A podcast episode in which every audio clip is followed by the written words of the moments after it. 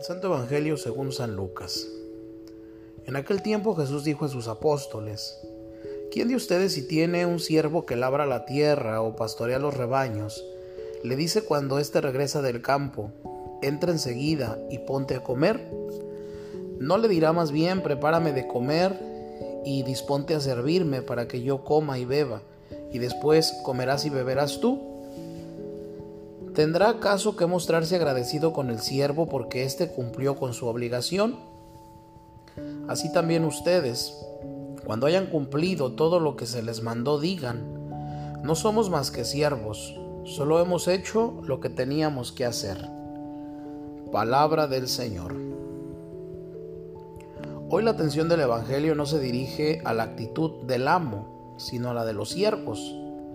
Jesús invita a sus apóstoles mediante el ejemplo de una parábola a considerar la actitud de servicio. ¿El servicio tiene que cumplir su deber sin esperar recompensa? ¿Acaso tiene que agradecer el siervo porque hizo lo que le fue mandado? No obstante, esta no es la última lección del Maestro acerca del servicio.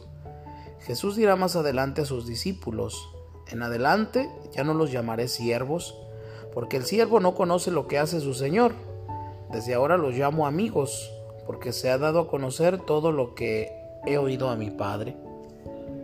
Los amigos no pasan cuentas. Si los siervos tienen que cumplir con su deber, mucho más los apóstoles de Jesús.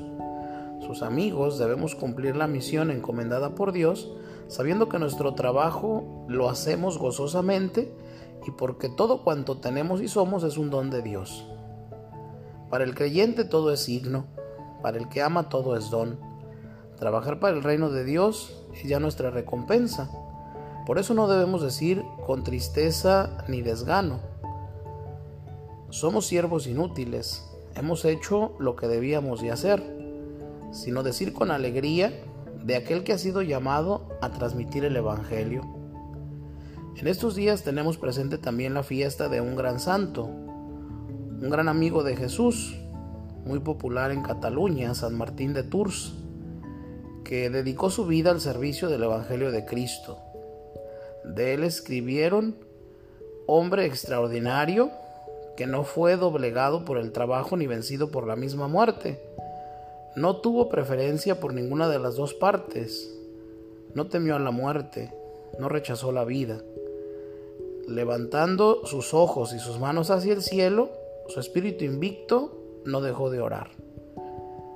En la oración, en el diálogo con el amigo, hallamos efectivamente el secreto y la fuerza de nuestro servicio.